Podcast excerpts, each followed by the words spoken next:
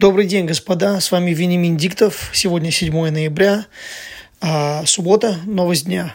Только что приходят новости от а, CNN от Fox, то, что победил Джо Байден. А, CNN предполагает, а, предсказывает, что Байден выиграл Пенсильванию.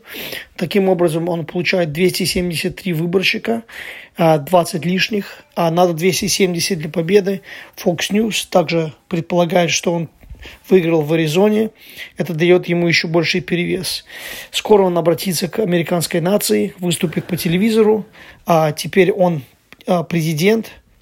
Трамп еще будет действующим президентом, по-моему, до января а Байден вступит в должность, в должность в 2021 году.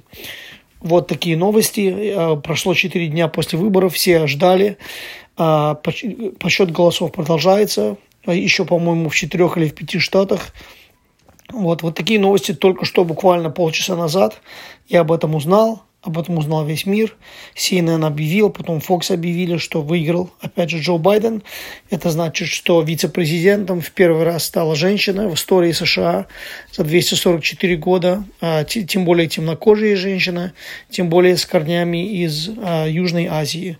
Так что очень много у нас а, случается в первый раз. Вот такие новости. А, я буду следить за событиями.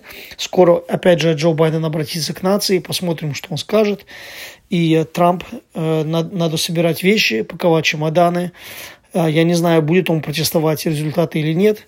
Если Байден выиграет еще пару штатов, тогда у него вообще нет шансов. Так что посмотрим, что будет сегодня и завтра.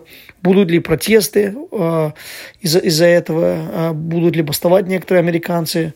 Э, сторонники Трампа. Буду наблюдать за событиями и держать вас в курсе дела. Вот такие новости на сегодняшний день, 7 ноября. Можно сказать, тоже революцион, революционные у нас новости в США. Сегодня у нас 7 ноября 2020 года, суббота, победил на выборах президента Джо Байден. Спасибо, до свидания.